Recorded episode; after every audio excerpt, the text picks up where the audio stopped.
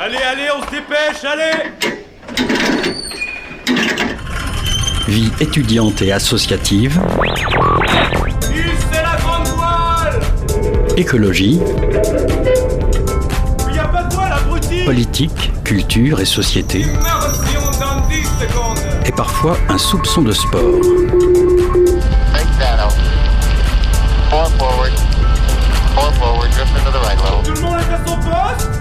Du lundi au jeudi, 18h-19h, le sous-marin, la quasi quotidienne d'infos de Radio Campus Angers. 17h59 sur les ondes de Radio Campus Angers. Bonsoir à toutes et à tous. Bienvenue dans le sous-marin. Quota migra- migratoire, établissement d'un délit de séjour irrégulier, changement des conditions pour bénéficier des prestations sociales, suppression de l'aide médicale remboursée. C'est de la loi immigration que nous allons parler ce soir. On reçoit Asile et Partage pour nous en parler. Ça ne vous aura pas échappé, une vague de froid parcourt la France ces dernières semaines, et si la majorité d'entre nous a la chance d'avoir un toit et un peu de chauffage, ce n'est pas le cas de tous. On reçoit Jamel du droit au logement, DAL 49 à notre micro. Côté chronique ce soir, le festival Premier Plan débute dimanche. Isabelle nous présente ses recommandations sur la programmation. Ajoutez vos gilets de sauvetage, le sous-marin met les voiles. 18h-19h, le sous-marin sur Radio Campus Angers. Et bonsoir Isabelle, tu vas bien? Très bien, bonsoir Alice. Euh, chronique un peu spéciale euh, ce soir puisque c'est Martin qui va te demander tes recommandations. et Recommandations, précieuses recommandations euh, d'Isabelle pour le, le festival Premier Plan, le festival angevin de premier film de réalisateurs européens. Ça revient ce dimanche. Pendant une semaine, une centaine de films seront diffusés. On fait le tour d'horizon ensemble de cette 36e édition avec Isabelle, notre spécialiste cinéma sur Radio Campus Angers. Ça va Isabelle? Très bien Martin, J-3, impeccable. Je suis prête. On peut le dire, toi tu es, une habituée de ce festival. Oui, habitué, euh, c'est vrai qu'il a, ben, on est à la 36e édition, alors je, n'ai pas participé au 36e, mais au moins la première, et puis, et puis, et puis quand même très très souvent. Donc euh, je suis une fidèle de premier, de premier plan, c'est vrai. Tu vois Isabelle, ça fait plus de trois ans que je vis ici à, à Angers et pourtant je ne suis jamais allé à premier plan. Pourquoi? C'est une date à ne pas manquer dans le calendrier culturel et pourquoi je devrais y aller Et ben j'espère que après cette, euh, cette émission, tu vas, tu vas venir. J'ai pas le choix. hein. T'as pas le choix, je crois. je vais t'y attirer d'une manière ou d'une autre. Alors pourquoi? Bah Parce que je crois que quand on aime le cinéma en salle, c'est absolument incontournable. Et d'ailleurs, il y a des tas de gens qui viennent de loin. Hein, pour, euh, pour suivre ce festival, il n'y a pas que les Angevins, il y a des gens, euh, quand on, on les rencontre, on discute, parce que c'est un festival où on échange beaucoup avec les, avec les gens, avec les spectateurs, eh bien on se rend compte qu'ils viennent de Marseille, de Lille, de Belgique, etc. Donc il a vraiment ce côté aussi international par rapport à son public. Et puis finalement à Angers, on, on découvre les futurs classiques et futurs grands noms du grand écran. Oui, exactement, parce que l'ADN de ce festival, c'est de montrer des premiers films. Et bien sûr, dans ces premiers films, il y a des réalisateurs et des réalisatrices qui, depuis, sont devenus des, des personnes euh, absolument euh, incontournables hein, du cinéma.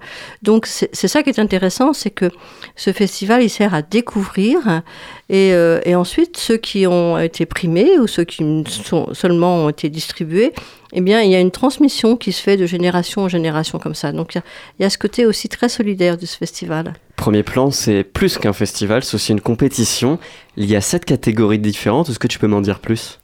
Oui, alors il y a, euh, bon, on est dans les prix, c'est vrai qu'il faut, on est obligé de passer par là. Il y a toute la compétition donc avec les prix des longs métrages, les prix des courts métrages, donc il y a le prix du jury, euh, le prix des bibliothécaires par exemple, et puis aussi le prix qu'on aime beaucoup, nous c'est le prix du public, parce que le prix du public, eh bien c'est nous, hein, on parle de nous et c'est nous qui choisissons. C'est ton préféré. Et on aime choisir, tu sais bien. Ah, j'ai pris un vent là. c'est ton préféré, le prix du public? Mon préféré, eh bien, euh, tiens, juste l'année dernière, il y a eu Chien de la Casse qui a fait, qui a permis, permis de faire connaître Raphaël Quénard, qui était là euh, vraiment sur les charbons ardents et qui, paraît-il, harcelait euh, tous les réalisateurs en disant j'existe, euh, prenez-moi. Et depuis ce long métrage où il a eu le prix du public, eh bien, Raphaël Quénard, on le voit même à la une euh, d'un hebdomadaire, allez, Télérama, tu vois. Ah, il est Incroyable d'ailleurs, Raphaël. Quénard. Il est incroyable. Et puis il a, il tourné en plus euh, avec euh, Quentin Dupieux. Donc, euh, Mm. Voilà, c'est Quentin Dupieux rien. qui ensuite l'a remarqué et s'est dit, bah, c'est une pépite ce gars-là, quoi. Donc euh, depuis, euh, ça y est. Toi, t'es venu avec euh, la programmation de premier plan. Ton, ton livre est tout neuf. Et quand tu l'as ouvert, c'est quel est le premier nom qui t'a attiré l'œil ou la première photo, le premier film? Bah, c'est forcément la couverture, hein, parce que le programme, il est sorti il y a deux heures, tu vois. Donc, euh, moi, bien sûr, je me suis précipitée pour, euh, pour en avoir.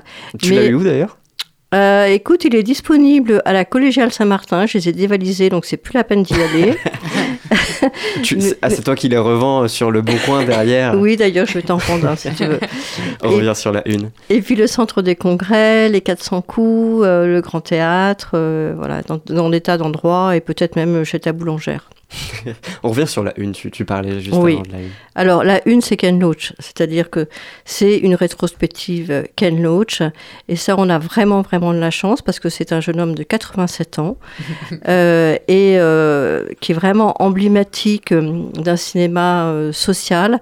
Et j'entendais les invités, Alice, que tu as derrière. Je, suis- je- je suis sûre qu'ils vont aller voir aussi ces films-là. C'est quelqu'un qui, qui parle des laissés pour compte, des, des, des gens euh, qui sont euh, solidaires aussi, des gens euh, pauvres, et qui se battent. Et, il en fait des héros, en fait, de ces personnages-là.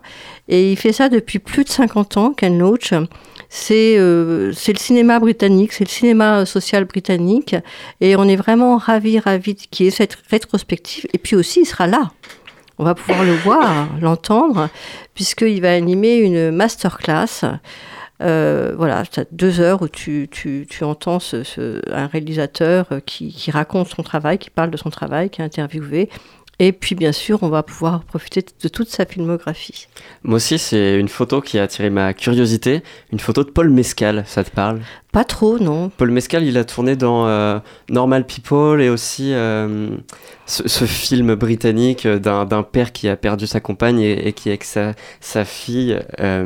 Il est vachement connu, j'ai perdu le nom là, à, à l'antenne tout de suite, mais il passe à premier plan dans, dans les avant-premières avec le film Sans jamais nous connaître. Et D'accord. ça, ça avait l'air vraiment chouette. Oui, oui, et c'est vrai que hum, le festival, c'est aussi des avant-premières. Alors ça, c'est un peu nouveau.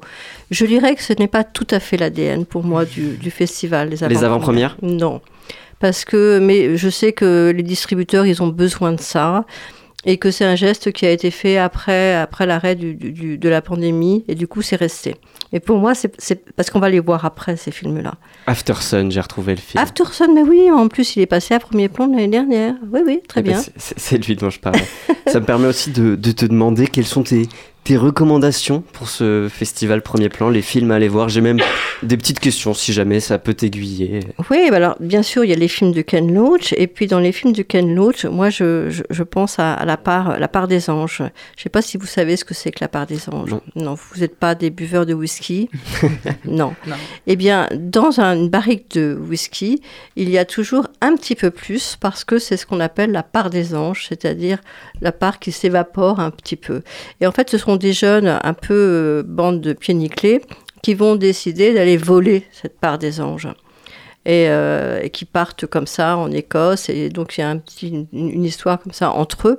Et, et aussi euh, bah, des tas d'aventures, etc. Donc, ça, je, je conseillerais ça pour, pour Ken Loach.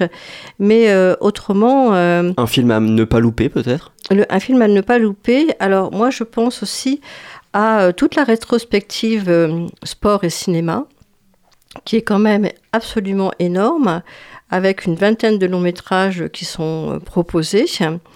Euh, et là, je pense à un film d'animation qui s'appelle Le Sommet des Dieux de Patrick Imbert. Et ça se passe à la montagne. Moi, je ne sais pas ce que c'est que la montagne. Je trouve que c'est l'endroit où il fait froid et où ça glisse.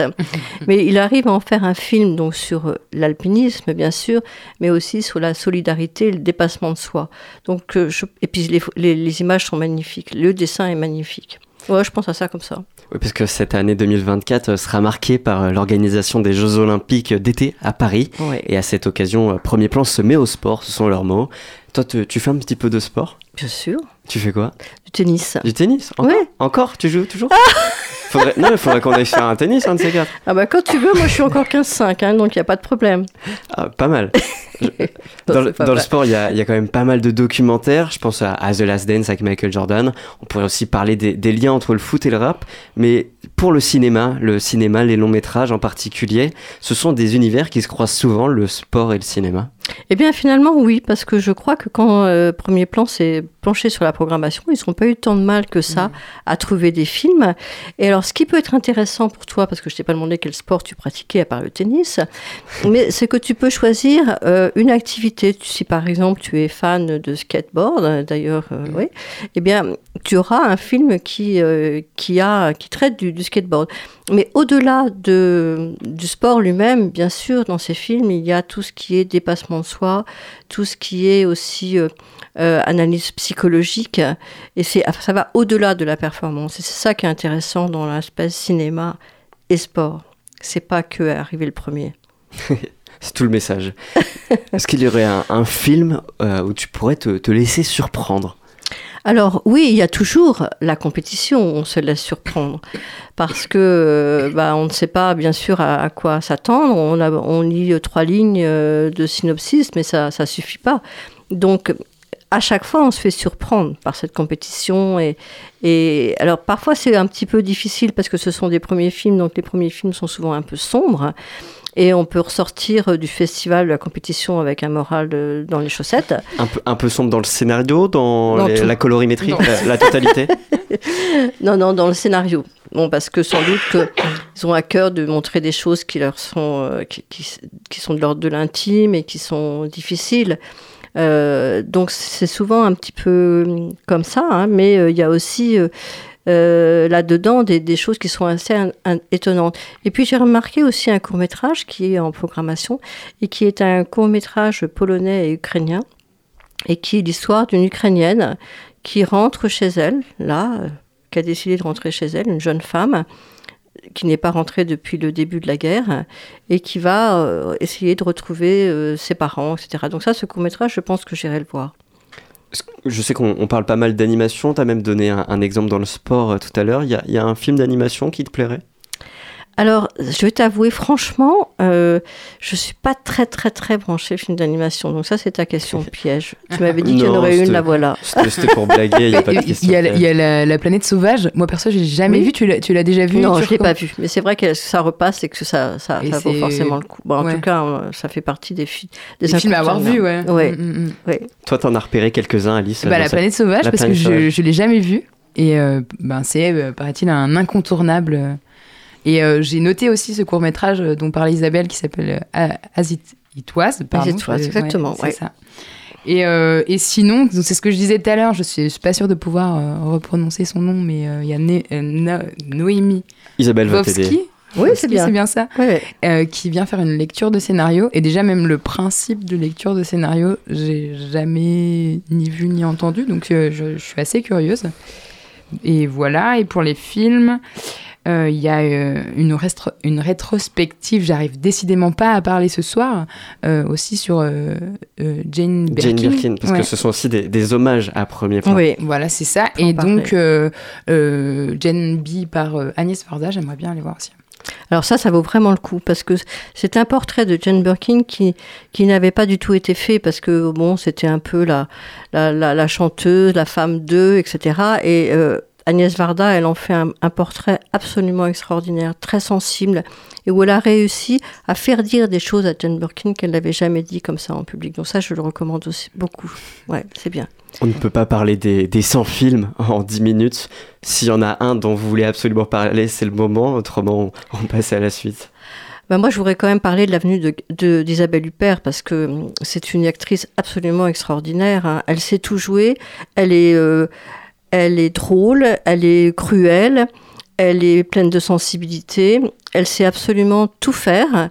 Elle prend des risques dans le choix de ses films. Elle accepte de, tourner des films qui sont pas forcément évidents.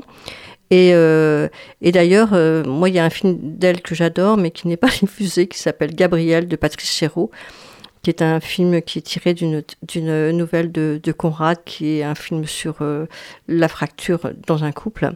Et ça, je t'encourage vraiment, Martin, à essayer de choper ça où tu veux. Gabriel, c'est facile à retenir. Patrice Chéreau. Premier plan, c'est à partir de dimanche et pendant 8 jours à Angers. On vous proposera ici sur Radio Campus Angers des interviews, des chroniques et des reportages pour vous faire vivre le festival. Et puis il y aura deux émissions spéciales en collaboration avec nos confrères de Radio G. C'est à écouter lundi 22 janvier, 22 janvier et lundi 29 janvier. Merci Isabelle d'être venue ce soir dans le sous-marin. Merci Martin et à, et à bientôt Oui, puis euh, on se là-bas. croise, on Hein, se on croise se retrouve. Pendant, pendant premier plan. Forcément. Euh, merci Martin, mer- merci Isabelle. Euh, on se retrouve la semaine prochaine, mais Oui. aussi demain à Luco, Oui, euh, où tu présentes la, la programmation. Tout de suite, on va faire une petite pause musicale entre musique et cinéma. Non, j'ai pas choisi une BO, mais euh, la nouvelle chanson de Voyou sortie hier en duo avec Vanessa.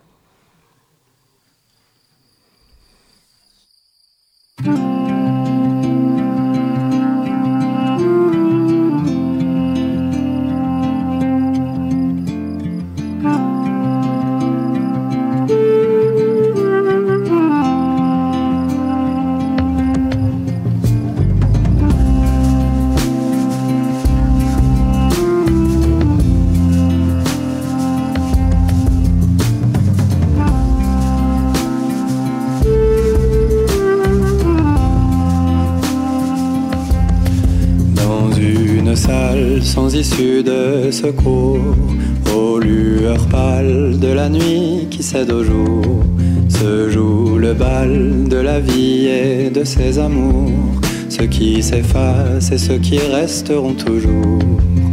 Un grand bal qui s'étale, ravissant, insensé. Cent mille âmes qui s'emballent devant mes yeux cloués.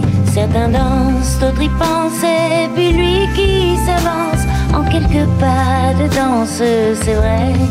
J'ai flanché, Genoux au sol, on a dansé sous les valses folles. Dans cette salle sans issue de secours, bruyant le bal me rappelle mes amours. Premier fil se confondra d'autres contours. Qu'un coup de cils m'a fait perdre pour toujours. C'est sans mal, je l'avoue, que déroule sous mes doigts une première cavalière, une deuxième et puis trois. Je m'emballe et me perds dans cette salle bondée où tourbillonne autant de beauté. J'y perdrai tête en vol, aéré seul sous les valses folles. J'y perdrai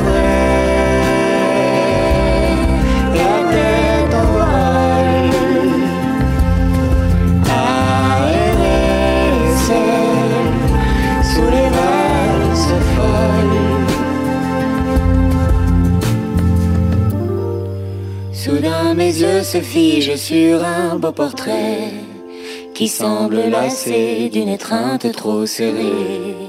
D'un geste se dégage et fend dans l'assemblée. me rejoint pour une danse à ses côtés. On a dansé des années à perdre la tête. J'en garde encore quelques ampoules assez discrètes. Mais souvent les valses s'essoufflent avant la fin. Et pourtant bien assez loin.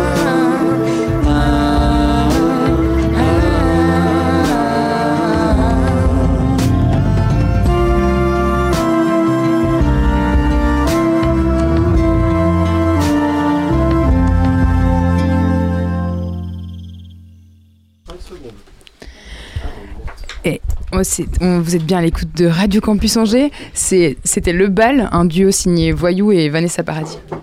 18h-19h, le sous-marin sur Radio Campus Angers. On est dans le studio donc, on, on commence un petit peu à s'installer. On est un, on est un tu t'es laissé surprendre par la musique. Ouais, un petit peu, ouais. Donc ce soir, on, on reçoit euh, Dorine de d'Asile et Partage, mais il y a également, euh, euh, donc les interviews vont être peut-être un peu combinées. Ouais, elles Euh, vont être croisées. C'est un peu ça l'idée de- des deux interviews à suivre. de, voilà, de ce soir. Donc il y a également Jamel euh, du DAL et Semren, c'est bien ça? Oui. Voilà, Oui, bonsoir à ça. tous. N'hésitez pas à mettre le, le micro bien proche de, de votre bouche quoi, pour qu'on puisse On bien se tous vous à l'antenne. Avant l'adoption du projet de loi immigration, les référents de la France Insoumise 49 ont envoyé un courrier aux députés et sénateurs exprimant une rupture fondamentale avec les valeurs de notre République, valeurs d'accueil et de fraternité. De son côté, Marine Le Pen criait une victoire idéologique pour le Rassemblement national. Pour le retrait de la loi immigration, les organisations se mobilisent et se rassemblent, comme l'association Asile et Partage. On reçoit ce soir dans le sous-marin Maureen d'Asile et Partage. Dorine. Dorine, pardon, je me Pas suis grave. trompé. Bonsoir. Bonsoir. On va revenir ensemble pendant les minutes qui viennent sur les enjeux, les problèmes et les questions que pose ce projet de loi. Mais d'abord, on va parler un peu d'Asile et Partage et ses actions. L'association est angevine et vient en aide aux jeunes exilés non pris en charge par les services publics, c'est bien ça? Oui. En, en quoi ça consiste? Alors Asile et Partage, c'est une association euh, uniquement de bénévoles, financée euh, par euh, des dons. On refuse, entre guillemets, tout financement institutionnel et en même temps, on n'en aurait pas non plus, puisqu'en fait, les jeunes qu'on accompagne, c'est des jeunes qui, comme vous l'avez dit, n'ont pas été reconnus comme mineurs. En fait, on les, on les rencontre au Secours catholique. Chaque mardi, on a une permanence juridique. Le Secours catholique, ce qu'il faut savoir, c'est qu'il est dans la rue du conseil départemental. Donc quand le conseil départemental dit à un jeune tu n'as pas été reconnu tu ne seras pas pris en charge dehors, euh, bon vent, il leur donne notre adresse du secours catholique en disant là-bas ils vont euh, t'accompagner. Ce qui est un petit peu biaisé parce qu'on n'a pas les mêmes moyens, on n'a pas d'hébergement, on n'a pas tout ce que eux peuvent avoir. Donc je dirais qu'on vient pallier euh, à cette non prise en charge pour faire court. Asile et partage, du coup, on essaye de trouver des solutions d'hébergement pour les jeunes. Donc il y a un squat avec une vingtaine de jeunes. On cherche des familles solidaires qui peuvent ouvrir leurs portes pour héberger les jeunes. Euh, on les scolarise, euh, on leur permet d'avoir une alimentation la plus digne possible. Et puis surtout, en fait, je pense qu'on essaye de leur montrer qu'ils sont pas venus là pour rien et qu'ils ont un avenir ici. Je dirais ça. Comment on, on définit euh, cette majorité? C'est un test osseux? Alors sur Angers, non, c'est pas un test osseux. euh, ça, je pense qu'ils le font par exemple à Tours, en sachant que les tests osseux c'est hyper contre. Enfin, tous les médecins s'accordent à dire que c'est n'importe quoi parce qu'en fait il y a des marges d'erreur de presque deux ans pour certaines fois. On compare des poignets américains des années 60 avec des poignets de jeunes Afrique subsaharienne, enfin rien à voir. Mais non, sur Angers c'est une évaluation, donc c'est euh, ça dure une heure, une heure et demie, deux heures en max. Et le jeune doit, dans ce laps de temps, euh, expliquer euh, pourquoi il est parti, euh, la constitution de sa famille au pays, comment il est venu, etc. Et les résultats, en fait, sont très subjectifs, très liés au physique. Et bah, comment dire, est-ce que vous, vous êtes capable de dire l'âge pile d'une personne en la voyant Je pense que c'est très compliqué. Et l'autre point, c'est que peu importe les documents d'état civil qu'ils vont fournir, il y aura toujours quelque chose à en redire, euh, alors qu'on parle de pays où l'état civil, euh, il n'y a pas les mêmes moyens que chez nous pour avoir des documents. euh, donc voilà, c'est compliqué pour eux. Et ces, ces jeunes qui sont euh, pas considérés comme mineurs, ils les renvoient directement vers le, le secours catholique C'est comme ça que ça se passe à chaque fois? Oui, je pense que c'est plus facile de dire à un jeune dehors, va là-bas, plutôt que de lui dire juste dehors. Donc euh, oui, c'est ce qui se passe, oui.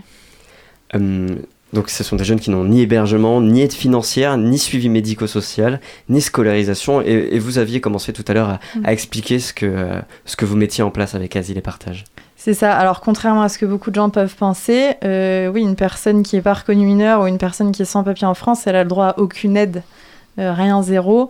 Et en fait, la problématique, la particularité de ce public-là, qui je dirais encore plus précarisé que les adultes, c'est qu'en fait, on vient leur dire t'es pas mineur au département, mais les institutions pour majeurs, ils n'y ont pas le droit non plus. Donc, par exemple, normalement, euh, le 115, la halle de nuit, ils n'y ont pas le droit.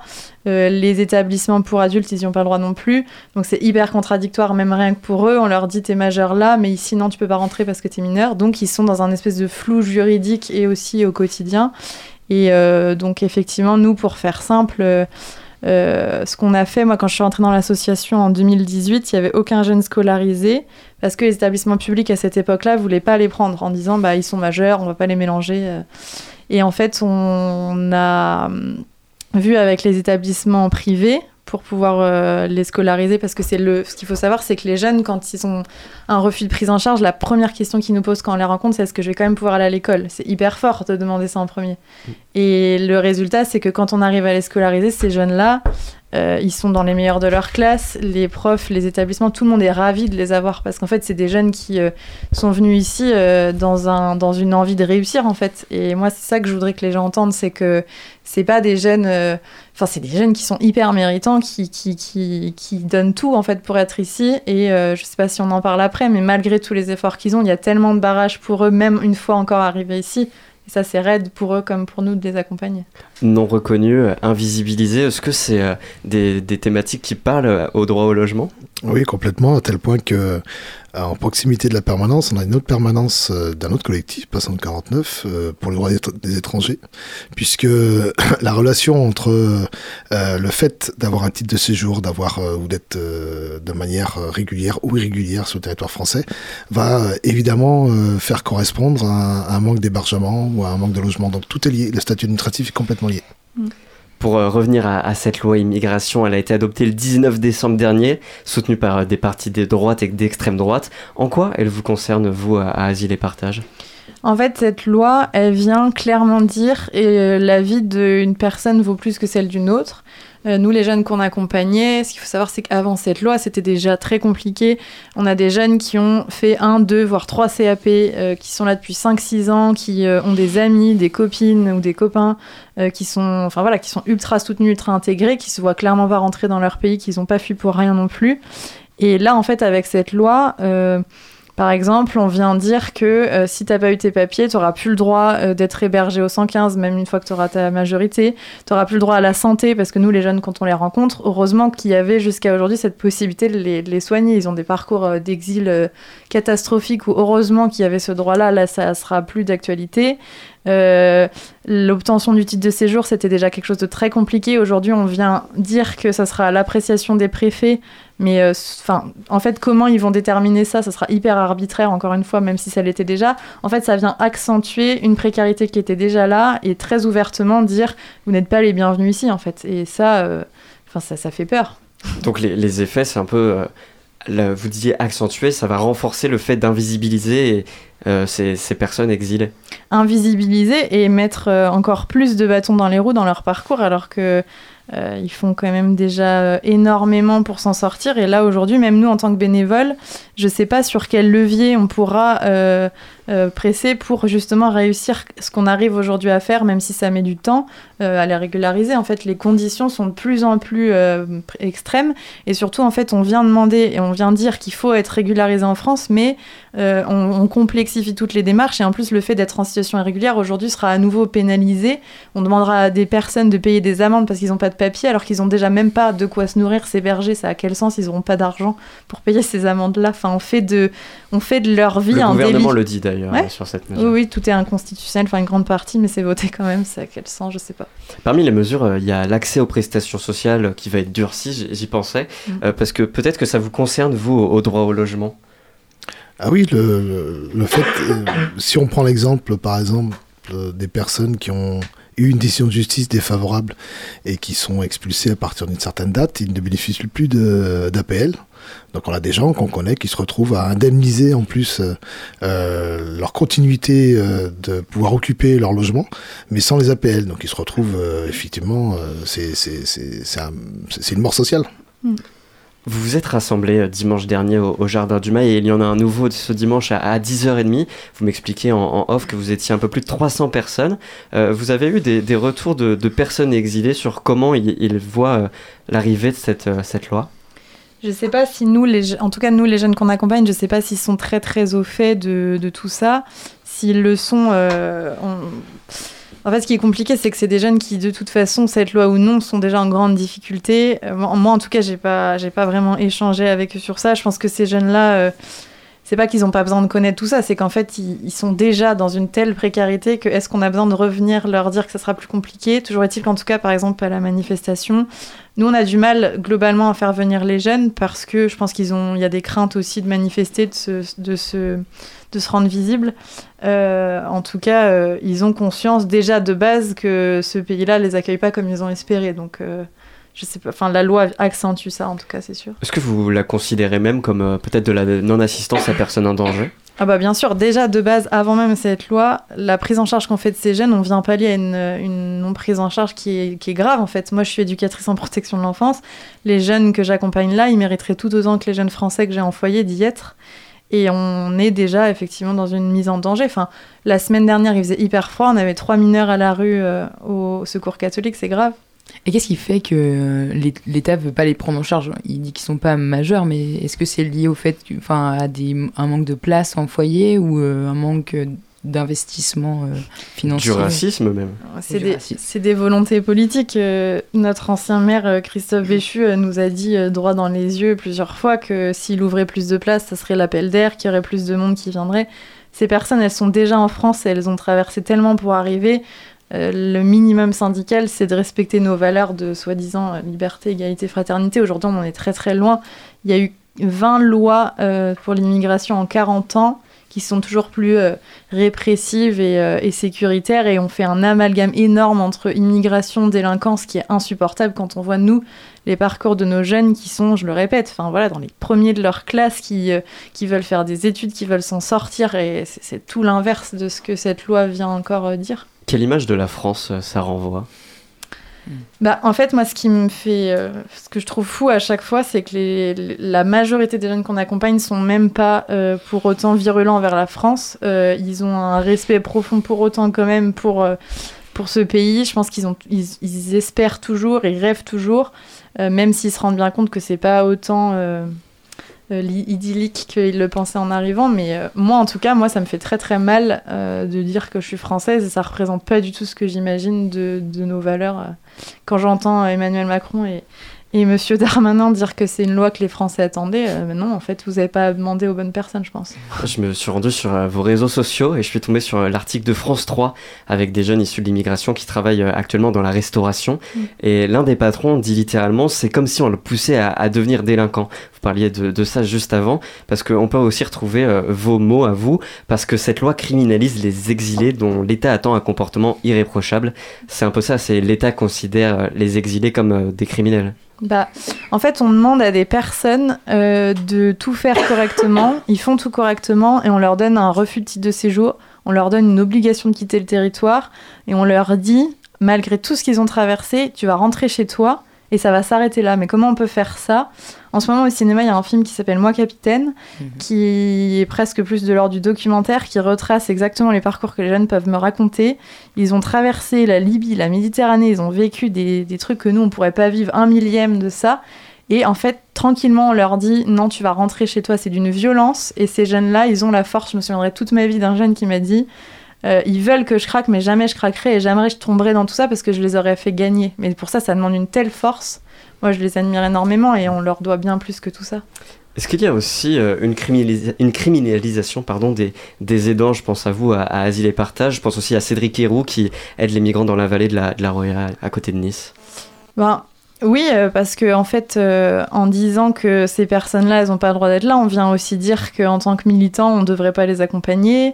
Euh, moi, mon mari, il est guinéen. euh, J'ai vécu du coup aussi ce truc de, euh, en France, t'as pas le droit d'aimer qui tu veux. En fait, si la personne n'a pas de papier, donc les jeunes qu'on accompagne, ils devraient pas avoir le droit. En fait, on vient redire que, je le redis, hein, une vie compte plus qu'une autre et ils n'ont pas le droit d'être là. Pourquoi nous, en tant que Français, on peut autant voyager, s'installer ailleurs et pas dans l'inverse En fait, c'est pas normal. Dans les jours, les semaines, les mois à venir, qu'est-ce qu'on on envisage? Qu'est-ce d'action Alors moi déjà j'attends, euh, même si je sais pas si j'en attends grand chose, la décision du Conseil constitutionnel où j'espère qu'ils auront la sagesse, puisque c'est quand même normalement leur rôle, de revenir sur beaucoup de points parce que c'est scandaleux en fait euh, de se dire qu'à partir de demain, euh, tout le monde n'aura plus le droit à la santé, tout le monde n'aura plus le droit à un hébergement qui est déjà pas très digne dans les hébergements d'urgence, mais c'était un minimum syndical. J'espère vraiment qu'il y a des choses qui vont revenir un peu euh, euh, en arrière. Mais euh, je sais pas trop ce que j'espère parce que je trouve que là, c'est la porte ouverte euh, à une montée de la haine, du racisme toléré et ça, ça fait peur. Et autant pour les personnes que pour nous tous parce que moi, j'ai honte de vivre là-dedans. Ça me. C'est compliqué. Vous avez honte? Oui, j'ai honte ouais, de, de me dire euh, que la presse internationale parle de cette loi, enfin de se dire que c'est ça en fait les valeurs de la France finalement, de, de, de ce rejet de l'autre, ça, ça fait peur. C'est, on est déjà dans un gouvernement soi-disant ouais, auquel on fait barrage, mais on y est là, on y rentre, c'est, c'est inquiétant euh, et je pense que beaucoup plus de gens devraient s'en inquiéter. Merci Taurine d'Asile et Partage d'être venue ce soir dans le sous-marin, puis on vous retrouve juste après avec le droit au logement. On fait une pause musicale maintenant, on écoute euh, les Oufri Maracas euh, Gamin.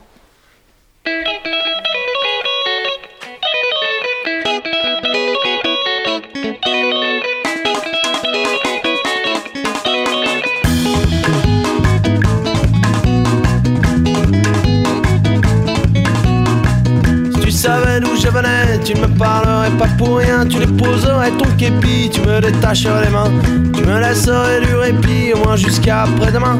Tu me laisserais vivre ici, vu que toi aussi t'es un gamin, un gamin de gamin. 6 milliards de gamins. Plus un, plus un, plus un, plus un, plus un, plus.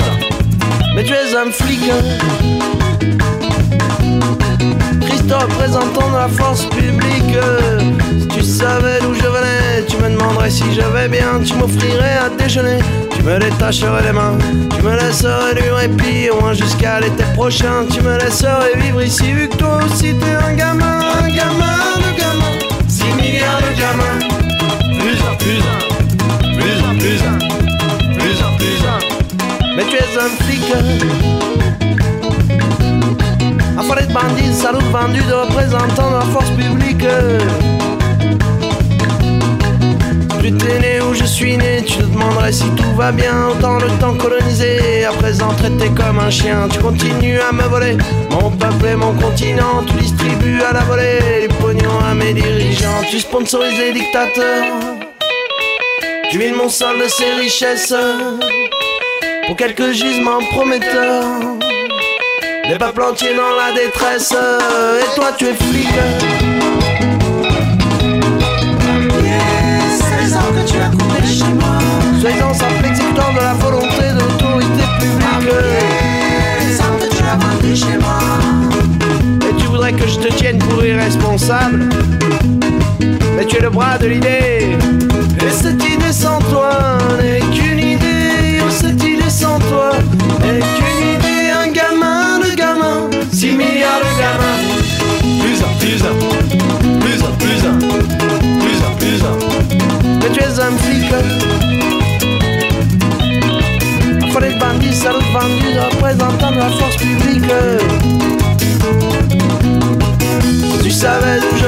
tu ne ferais pas ton malin, ton autoritaire. Le gars qui me dit que je dois me taire. Tu déposerais ton mépris, tu me détacherais les mains. Tu me laisserais du répit, au moins jusqu'au siècle prochain. Tu me laisserais vivre ici avec ma femme et mes gamins.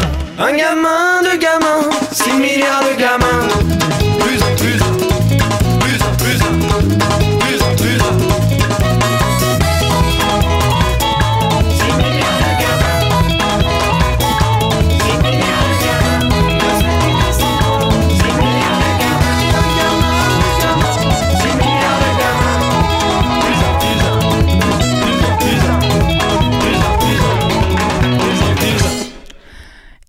18h36 sur les ondes de Radio Campus Angers, c'était euh, les Oufri Maracas avec le titre euh, Gamin. 18h-19h, le sous-marin sur Radio Campus Angers. Et on reçoit ce soir euh, Jamal du droit au logement, le DAL 49, bonsoir. Bonsoir. Et, et également Sem- Semran, bonsoir. Bonsoir. N'hésite pas à te Bah rapprocher. ouais, à te rapprocher, il n'y a pas de souci. Euh, euh, donc Macron avait, pro- avait promis qu'il n'y aurait plus aucune personne à la rue d'ici 2017. Les chiffres n'ont fait qu'augmenter depuis.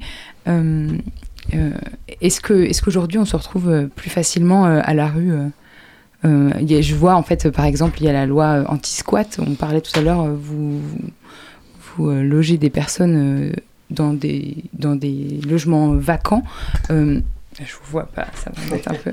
Et et donc là, euh, c'est criminalisé. Est-ce que euh, vous avez l'impression qu'aujourd'hui, euh, on, est dans des conditions beaucoup plus précaires et on se retrouve plus facilement à la rue?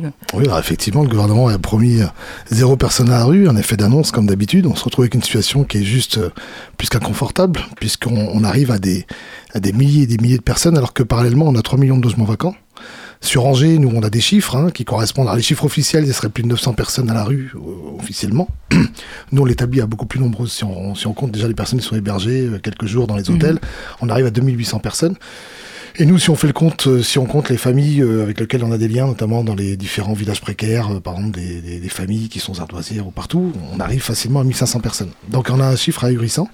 Et le compte n'y est pas effectivement pour une vraie volonté politique de faire en sorte à ce qu'on respecte la dignité des gens, tout- simplement. Et la loi Casbarian qui a été amenée avec un, dans un effort de manipulation jamais égalé, pour faire croire que c'était pour rendre service à euh, des personnes qui se faisaient spolier leur domicile par un squat, ce qui est absolument faux, parce que dans la loi, il existe déjà des lois qui permettent justement euh, de pouvoir réprimer des gens qui s'accapareraient le domicile de quelqu'un d'autre. Euh, en réalité, c'était évidemment, parce qu'on sait qu'Asbarian, il travaillait dans un cabinet de conseil, euh, donc il y avait, euh, le- en, en tout cas, se servir d'une loi pour faciliter les rapports locatifs et les bénéfices justement au niveau immobilier. Sauf que cette loi-là elle vient faire renforcer quelque chose de très grave, qui est la situation aujourd'hui économique. On a des tas de personnes qui ne peuvent plus payer le loyer, Mhm. qui vont se retrouver avec cette loi au bout d'un mois seulement d'un payé de loyer, avec potentiellement une rupture de bail. Et si décision de justice il y a, alors pour ceux qui sont dans le logement social, bon, ils sont expulsés. Pour ceux qui sont dans le logement privé, locataires du logement privé, non seulement ils sont expulsés, mais avec une amende. Donc euh, c'est une grosse amende. Et ceux qui sont dans des endroits, euh, parce que, euh, comme d'autres, hein, qui, sont, qui sont obligés de se mettre à l'abri avec leurs enfants, dans un endroit qui serait un bâtiment vide, eux, ils se retrouvent criminalisés. Donc du coup, non seulement avec une amende, une forte amende, soit 7500 euros d'amende, et jusqu'à 3 ans de prison. Et ceux qui soutiendraient en plus, euh, par divers mots, comme Mhm. l'abbé Pierre l'a fait, euh, eh ben, ils se retrouvent eux aussi avec une amende très très forte. Donc on est dans un espace de criminalisation, on parlait de la loi Darmanin, jamais égalé. Donc si c'est ça résoudre le problème, faut qu'on m'explique, parce qu'en tout cas le compte n'y est pas déjà actuellement et le compte ne va pas y être dans un an ou dans dix ans. Oui, parce que là, c'est une- il y a une grande crise du logement, euh, c'est ultra compliqué de se loger et euh, c'est des personnes qui, seraient enfin, qui sont expulsées mais sans euh, être relogées, sans conditions. euh. C'est ça le problème, et c'est pour ça que bah, nous en tout cas on milite, puisqu'on est une association militante d'abord, on milite justement pour qu'il y ait des expulsions sans relogement. Je voudrais juste dire un petit mot parce qu'on parlait de la loi, euh, la loi Darmanin, la loi euh, asile immigration. Pour ceux qui seraient tentés de croire que euh, finalement ça protégerait un peu plus les franco-français, euh, c'est faux. C'est complètement faux dans la mesure où n'importe quelle personne n'est pas à l'abri d'une expulsion. Euh, je, je, je pense à notamment, puisqu'il a, il a, fait un article du journal, donc il, il me permet de, de, de pouvoir parler de lui. Je pense à un locataire qui était avec sa femme, euh, avec sa maman, pardon, à sa maman qui était très malade. Il s'est vu expulsé du jour au lendemain. Il aurait jamais cru. Il m'a dit moi, en tant que, te- en tant que Français, j'étais professeur. Il se trouve que j'ai une situation euh, compliquée qui fait que j'ai j'ai dû arrêter mon travail. Je me serais jamais imaginé un jour voir débouler des policiers qui virent ma maman qui était sur son lit alité avec ses appareils. Je n'aurais jamais Ils l'ont cru posé dans ça la rue, jour. quoi. Et ils l'ont, voilà, c'est ça, sans aucune solution d'hébergement ni de relogement derrière. C'est ça qui est dramatique, c'est que euh, euh, la CAPEX, qui est une espèce de commission pour prévenir les expulsions locatives, je le dis, ça ne fonctionne pas, et on se retrouve avec des tas de personnes qui se font expulser par voie de justice. Alors, le problème de la loi Casbarian, c'est qu'il va pouvoir y avoir des exécutions dans le cadre de certains squats sans voie de justice, c'est-à-dire que le préfet pourra, par les forces de police, euh, même au-delà de, de 8 jours, virer des gens qui sont dans des 10 squats. Euh, mais pour l'ensemble des personnes, en tout cas, qu'ils soient expulsés en tant que locataires ou pas, eh ben, il n'y a pas de solution derrière, ni d'hébergement, ni relogement, et on le sait. Alors, pour ceux qui sont à la rue, euh, par exemple, on a un chiffre de lundi, on avait, euh, on aide à- en soutien en tout cas à ce qui est des, des personnes qui bénéficient du, euh, du droit au logement opposable, un dispositif d'ALLO. Sur 36 dossiers, il n'y en a que 9 qui ont été retenus. C'est-à-dire qu'il y a encore des personnes qu'on connaît, dont des femmes et des enfants, hein, de- qui se retrouvent dans une situation, euh, ben, euh, soit avoir la chance d'être hébergés, soit dormir dans les caves, on en connaît, sur les voies sur berge, ou euh, dans, certains, enfin, dans certains endroits comme des petites caravanes qui ont été achetées, parce que parce que c'est mieux que rien. Et donc on a une situation il faut quand même avoir un lieu pour euh, la, la poser, la caravane. C'est quand même. euh, C'est c'est une très bonne question. C'est que la caravane, comme d'autres endroits, c'est considéré euh, souvent comme un squat. Donc on a plein de gens qui sont expulsés euh, comme si c'était un squat. Avec en plus, on a vu des situations quand même assez graves où euh, lorsque l'expulsion elle arrive, parce qu'elle arrive jamais, on n'est jamais prévenu. Euh, donc non seulement les personnes sont obligées de quitter leur lieu, mais on attrape leur seul lieu, leur petite maisonnette, qui est leur caravane. Actuellement, on l'attrape. On la stocke. Si la personne ne peut pas le récupérer par X, euh, par X moyens, c'est détruit. C'est à eux de la payer. C'est à eux de payer la destruction de leurs propres biens. Ah ouais, d'accord. Et vous, par et, euh, et vous là, euh, le droit au logement, vous recevez des personnes et, et vous les aidez à trouver, Alors- à se reloger? Nous, ce qu'on, alors d'abord, il faut savoir que le DAL c'est une association militante, donc effectivement, on n'est pas financé non plus par les par les entités publiques. On est d'abord euh, une organisation. C'est-à-dire que le but, c'est euh, que les personnes concernées par différentes situations, aussi bien les locataires, comme je le disais, hein, il faut une passerelle, parce qu'un locataire peut demain se retrouver aussi à la rue, et les personnes sans abri puissent euh, se retrouver, puissent partager des informations, puissent s'organiser collectivement euh, pour essayer de répondre à un problème qui est individuel, mais à la fois qui concerne des tas de personnes. Donc effectivement, cette organisation-là, on n'a pas vocation à avoir une obligation de résultat, mais on va essayer de partager tous nos efforts communs qu'on a de partage d'informations, de connaissances du droit ou de ou éventuellement euh, des gens qu'on connaît qui pourraient être susceptibles d'aider des personnes pour essayer de répondre à une situation qui peut être individuelle. Alors là, je, sais qu'on est débordé, c'est-à-dire qu'on n'arrive plus du tout à répondre à toutes les demandes, c'est carrément impossible. Et là encore, j'entendais ce qui se passait par rapport au secours catholique et puis au conseil départemental. On se retrouve une situation où effectivement, parfois, c'est l'assistance sociale qui envoie des personnes euh, lors de, situations qui sont inextricables.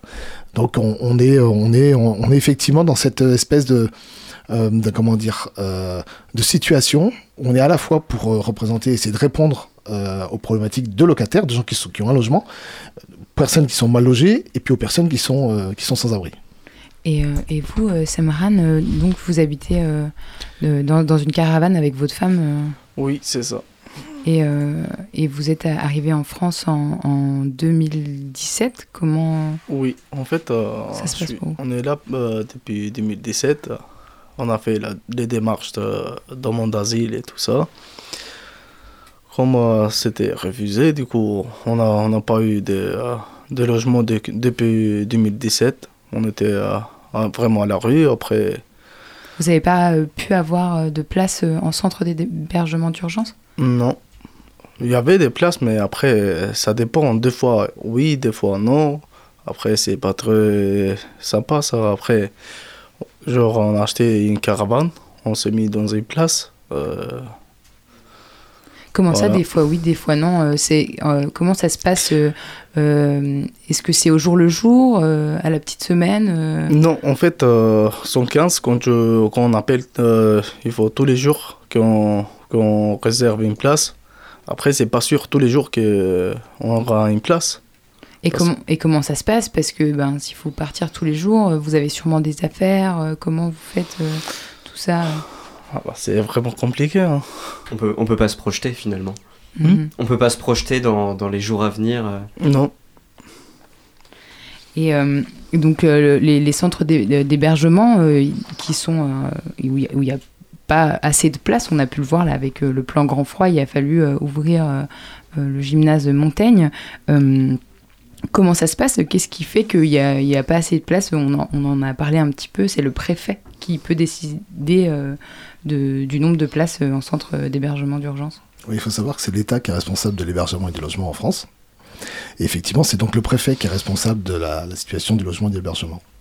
Euh, bon, après, on a aussi euh, parfois euh, des volontés politiques qui viennent court-circuiter un petit peu certaines choses. Ce que ça démontre, en tout cas, dernièrement, l'activation du plan grand froid, ça démontre qu'il y a beaucoup de personnes à la rue et ça démontre qu'il y a des besoins. Donc, ce qui est d'autant plus gênant pour nous en tant que militants qui participons à la lutte pour la dignité des gens, pour leur permettre d'avoir un minimum de, dignité, c'est de se dire que sous le critère d'une température, On va proposer à des gens quelque chose qui est bon, gymnase Montaigne, c'est pas très top avec des grandes tentes à l'intérieur et euh, Ouais, des tonnelles avec Voilà, sur des lits de camp, ça, euh, sur des avec plans, euh, donc c'est très très spartiate. peu chauffé. euh. Ça envoie un message déjà. Ça envoie un message déjà qui est pas très clair en même temps. Et puis euh, cette euh, incertitude de tous les jours, c'est cruel puisque on reconduisait le plan grand froid comme ça, deux jours, Mm. trois jours à chaque Et on fois. s'est eu au téléphone hier et euh, on savait pas. On savait pas non plus, c'était même pas indiqué sur le site de la préfecture. Il a fallu qu'on ait d'autres biais d'information pour, euh, pour, pour savoir que c'était reconduit à chaque fois. Non seulement c'est cruel, mais euh, c'est d'autant plus cruel dans la mesure où euh, quand on vire les gens à 8h du matin, Mm. mais euh, je veux dire, à 8h du matin, il fait, il fait moins froid. Euh, donc, euh, et puis, puis on n'habite pas dans un frigo. C'est-à-dire que les, les gens, euh, euh, si on considère qu'il y a une période hivernale, qu'on appelle la trêve hivernale, du 1er Mhm. novembre au, tr- au- au 31 mars, euh, qui est construite pour dire attention, des personnes sont plus vulnérables. Donc ça veut dire que pendant cette période-là, on devrait suffire à essayer de proposer des places d'hébergement qui soient suffisantes. Et d'ailleurs, il n'y a pas que l'hiver, il y a aussi des périodes de, de canicule aussi.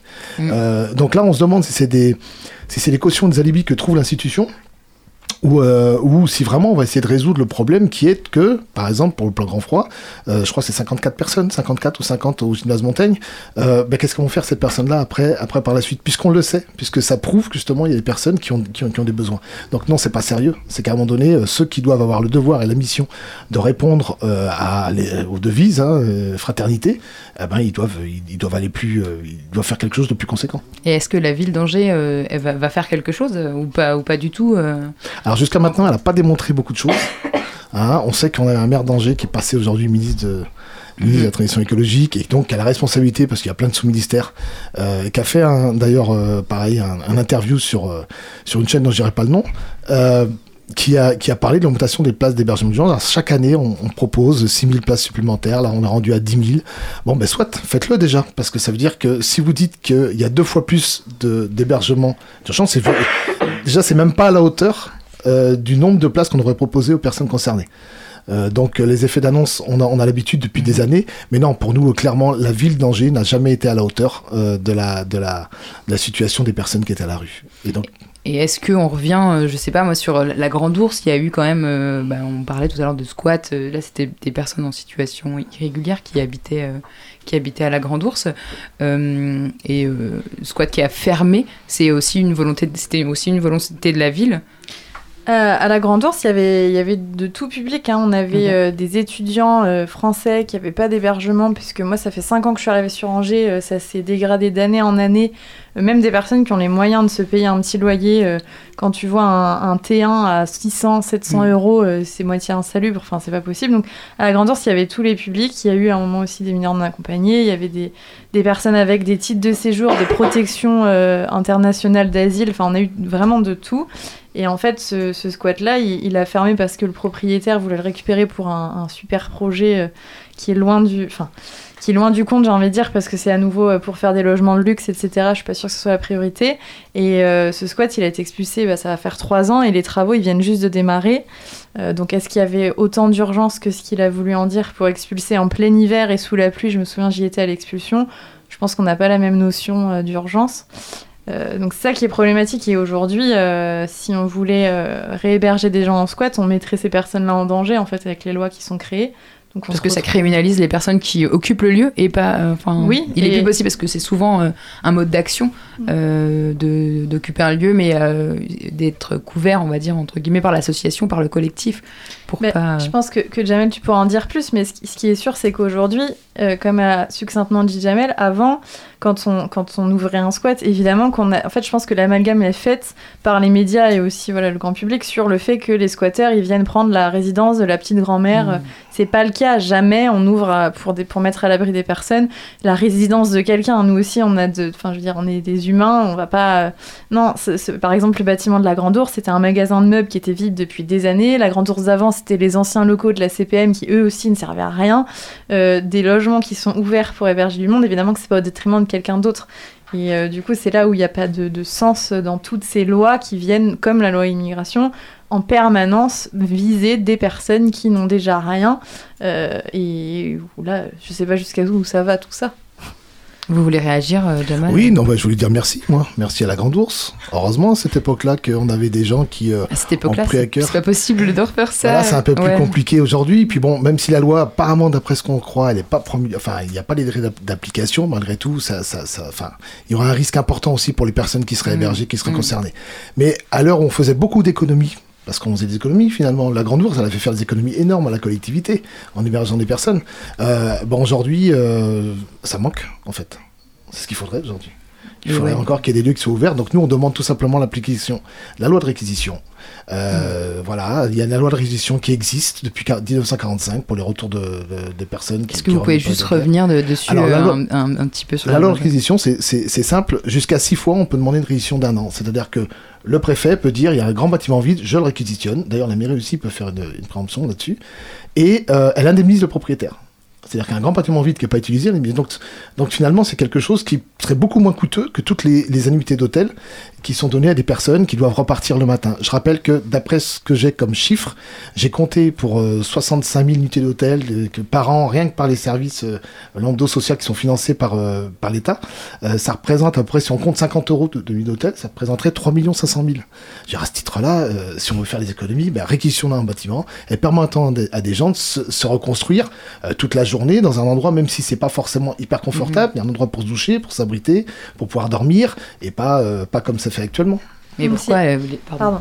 Moi, je, je- comme j'entends des chiffres, je trouve que c'est intéressant. Euh, en France, on vient euh, dire qu'il y a plein de personnes qui devaient être renvoyées parce qu'elles n'ont pas de papier. Euh, une expulsion, ça coûte à peu près 14 000 euros. Donc ça veut dire qu'on préfère mettre 14 000 euros dans le fait de mettre quelqu'un de force dans un avion pour le renvoyer dans son pays, malgré tout ce qui a traversé pour arriver, plutôt que de se dire on va donner l'autorisation à cette personne de travailler et donc elle-même de gagner sa vie, de contribuer, etc. Quel sens, là encore une fois euh, Après, on va dire que les personnes étrangères coûtent de l'argent. Non, une personne étrangère ne coûte pas d'argent, au contraire. Mais effectivement, quand on essaye de tout faire pour la renvoyer, là, effectivement, ça, ça devient autre chose.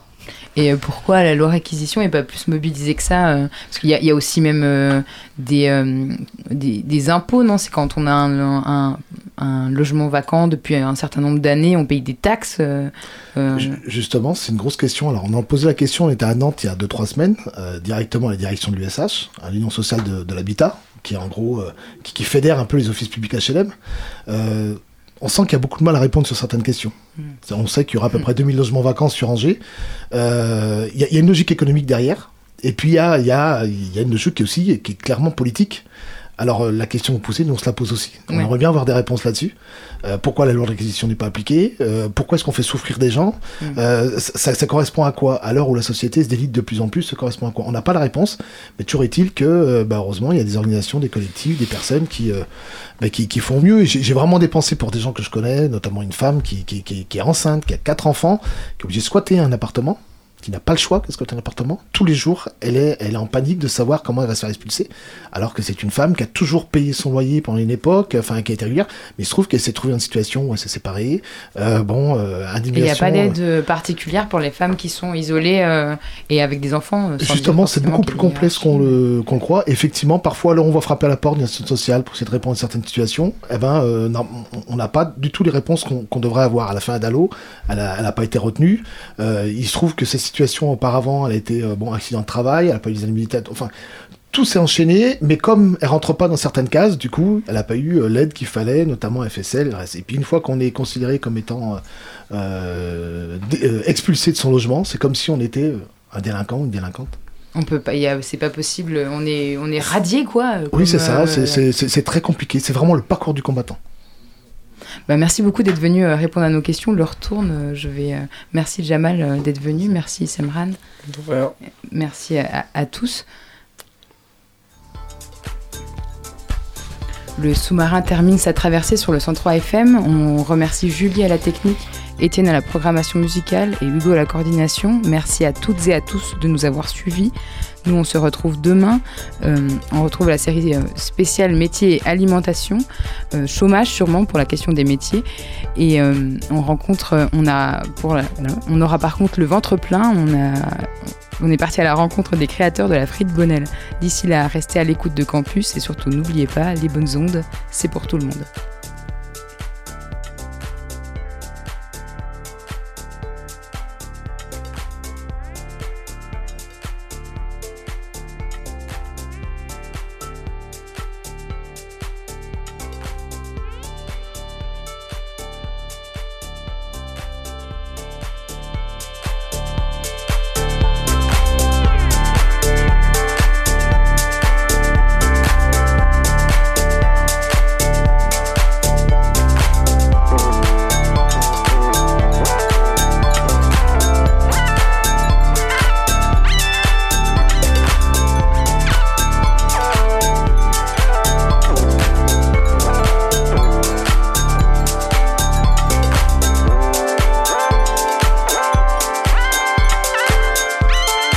Retrouvez le sous-marin en podcast sur toutes les plateformes et sur le www.radiocampusangers.com.